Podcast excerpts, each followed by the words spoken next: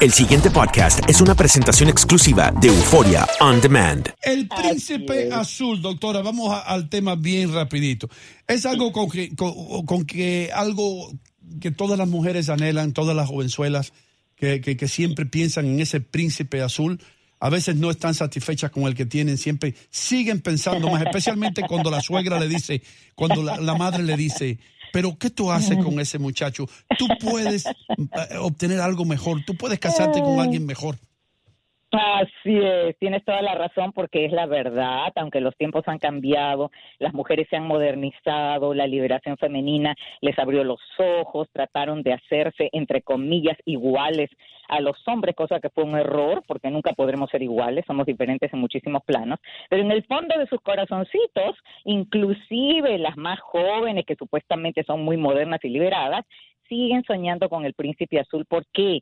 Porque está en la psicología colectiva. Este es un tema mayor y tiene mucho que ver, aunque ustedes no lo vayan a considerar tan importante como yo, pero yo sí lo creo. Eh, los cuentos de hadas marcan el inicio de este mito tan bello con el que toda mujer sueña. Y entre los cuentos de hadas, lógicamente, los de Walt Disney son los más importantes y que tienen una repercusión en las niñas. Desde los tres años ya están soñando con el príncipe azul. Doctora, ¿a qué edad eh, se conforma una mujer y deja de soñar con el príncipe azul para concentrarse en un viejo verde? Está bueno.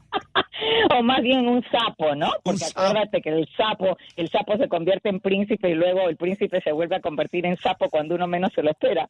Pues bien, yo creo que en cuanto la mujer pasa de los dos años de conocimiento del hombre, así como se da lo opuesto, el hombre también en más o menos dos años llega a conocer a esa princesa, porque para él es la princesa obviamente, la princesa encantada, y ambos se desengañan, se decepcionan, se desilusionan como parte del proceso del conocimiento mutuo, porque la fantasía no puede durar para siempre. La fantasía es, es buena en la cultura, es buena en, en la psiquis, la fantasía nos ayuda, la imaginación, la creatividad, todo eso es maravilloso.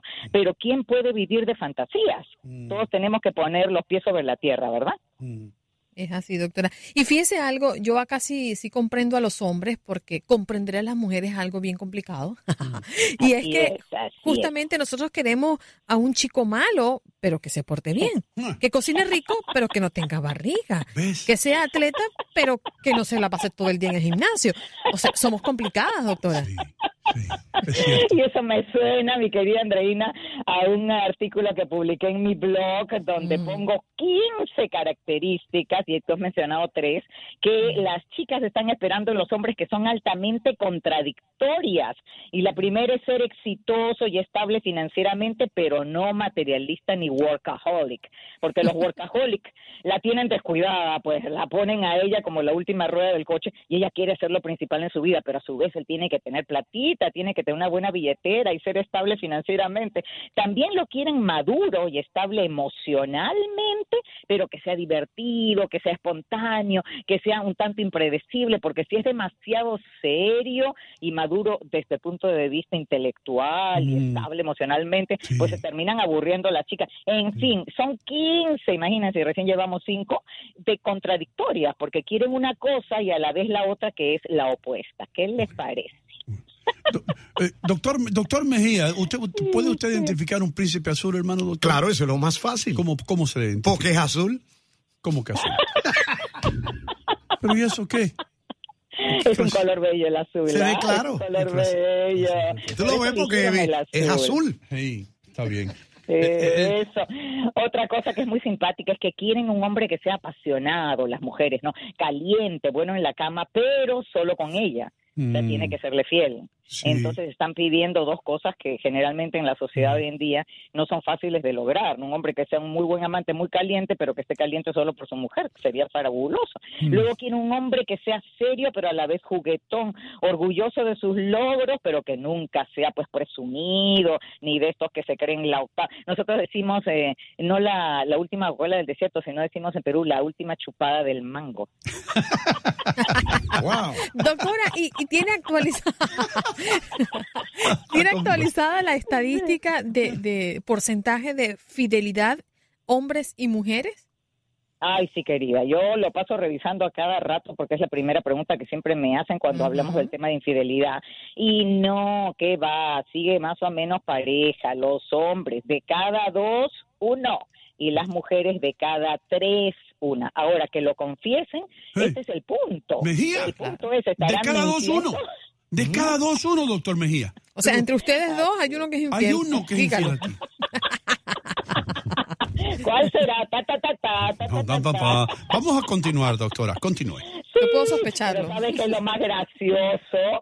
Que cuando las mujeres están pidiendo que el hombre sea afectuoso, porque no hay mujer que no diga, mi príncipe azul tendría que ser altamente afectuoso, quiere decir que todo el día me va a estar dando besitos, abracitos, acariciándome y todo lo demás sin llegar al plano sexual, porque recuerden que las mujeres distinguen entre el afecto presexual y el sexual, y lo que ella quiere es el presexual, no solamente. Pues sí. Pero ella va a decir, sí, afectuoso, pero no meloso. Meloso Mm. sería que se pasa ya afectuoso, que no la deja ni respirar, la sea, tiene pues a la pues. y cansada. Luego quiere que sea protector, pero no quiere que sea posesivo. O sea, la va a proteger a ella y a la relación, pero no puede mostrar posesivismo. Igualmente ellas quieren que tenga control de las situaciones, que sea un hombre en control de sus emociones y de las cosas que ocurren, pero que no sea controlador. Por favor, suena esto como que, wow, nos estamos yendo a dos extremos. Doctora, ¿y es considerado una persona infiel el que es infiel una vez o que se la pasa siendo infiel todo el tiempo?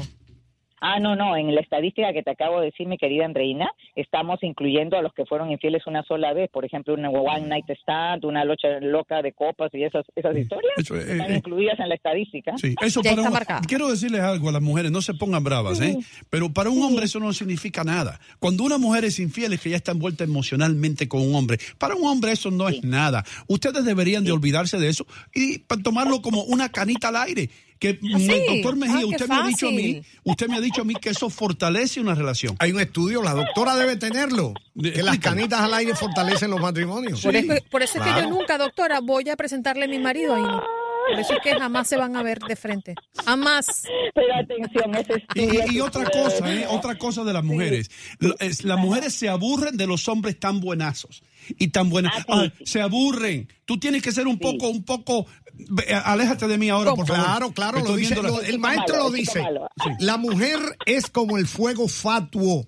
Huye Ajá. si tú la persigues y te persigue si tú le huyes. Ahí está. Ahí está. Lo dice Y no, pero no, termi- no terminaste la idea. Léete, cómprate el libro de la doctora Amor. ¿Qué? Uno de ellos, para que la doctora Amor, Claro, todo eso tenía el libro de la doctora. Chicos, re- re- reconozcan que cuando se trata de la infidelidad que acabamos de mencionar, esa canita al aire que ustedes dijeron, que eh, todos los hombres alguna otra vez han cometido alguna infidelidad de ese tipo, no es que no vaya a ser perdonada por la esposa, Mm. pero que la hace sufrir. No hay estudio que vaya a decir que la mujer lo toma como, ah, aquí no pasó nada. No, No. todas. A, a eso voy, doctora. Ahora le hago la pregunta a Ino. ¿Qué? Si eso no significa nada, ¿por qué lo hacen? ¿Tú sabes por qué? Porque ustedes nos quitan el control remoto. Dios mío. Ah, es una venganza. Sí. Esa estuvo buenísima. Ese es uno de los grandes amores de los hombres. Y Ah, chicos, son sí. dos, dos características que no puedo dejar de pasar porque son altamente contradictorias, pero que son interesantísimas del príncipe azul, con el que toda mujer sueña es que sea firme, pero a la vez tierno. Eso mismo que dijiste, Ino, que No. en determinado momento cuando el hombre dice, ya, se acabó, córtala, ya no quiero que hablemos más de esto, él Sí. está siendo firme en ese momento. Sí. Pero si su actitud fuera siempre así, no pasara la ternura de decirle, ay mamita, ya pasó, no, olvídate de eso, bonito, así con tono bonito, ella no se va a sentir feliz. Tiene que ser firme, pero tierno. Doctora, en el reino animal, donde un león tiene 13 leonas, escucha esto, Sí. el, el- el león que, que- que predomina es el león feroz. El león que de vez en cuando le hace así a la leona. ¡Ah! ¡Ah! Y ella corre para allá. Sí, y ella regresa, la leona regresa. y Hasta se- que la leona y- le hace No, y se calla. no, no, señor. No. y sale corriendo. Y luego otra característica importantísima es que la mujer quiere que su príncipe azul sea masculino, pero sensible. Entonces aquí hay una combinación muy interesante que tal vez sería mi consejo final para los oyentes varones que quieren conquistar una mujer. Ser masculino no es ser macho. Ajá, porque el macho no es sensible. Ser masculino es viril y estar atento a las necesidades emocionales de la novia, esposa o mujer para poder satisfacer esas necesidades emocionales y ser tierno con ellas. Bueno, yo creo que el colombiano cumple bien esa regla. Oh, mamacita, ellos hablan así todos una pregunta, una pregunta a la doctora. Yo, usted no se puede ir si yo no le pregunto esto, me, exploto yo aquí como, como una bala. ¿Qué tal? ¿Cómo miran las mujeres? A esos hombres que se ponen brillo en las uñas y que se sacan, se sacan las cejas y se arreglan cada pelito que tienen en la cara y siempre están perfumados. ¿Cómo miran las mujeres ese tipo de hombres?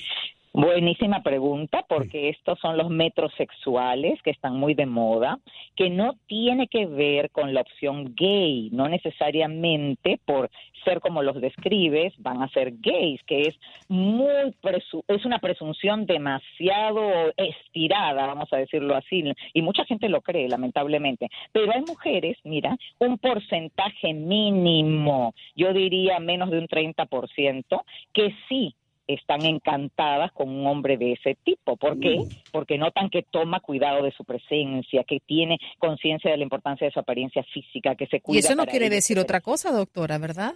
No, no quiere decir ninguna cosa, querida. Quiere decir que a esas mujeres les gustan los hombres así. Demasiado, demasiado delicado eso. porcentaje mínimo, menos de un 30%. Al resto les gustan los hombres con pelo en pecho, que se, se cuidan, son limpios, pero no tienen que estar pues con todo el detallito hasta de la depilación de cada vello. Sí, y las manos esas suavecitas que parecen manos, manos de, de, ginecólogos. No. Eh, doctora, gracias por estar con nosotros. Denos su, su redes sociales, su sus sociales, quiero decir su... Mi página web, tengo una página web, ladoctoramor.com y ahora tengo una nueva página que se llama patreon.com slash la doctora amor, donde van a encontrar unos rewards, unos premios fabulosos para mis seguidores y está dentro de mi página web, ladoctoramor.com, para que me sigan. Gracias chicos, que el Señor los bendiga, un abrazo grande y hasta prontito. Gracias a usted por traernos toda esa información. El Príncipe Azul. Sigan soñando. El pasado podcast fue una presentación exclusiva de Euphoria On Demand. Para escuchar otros episodios de este y otros podcasts, visítanos en euphoriaondemand.com.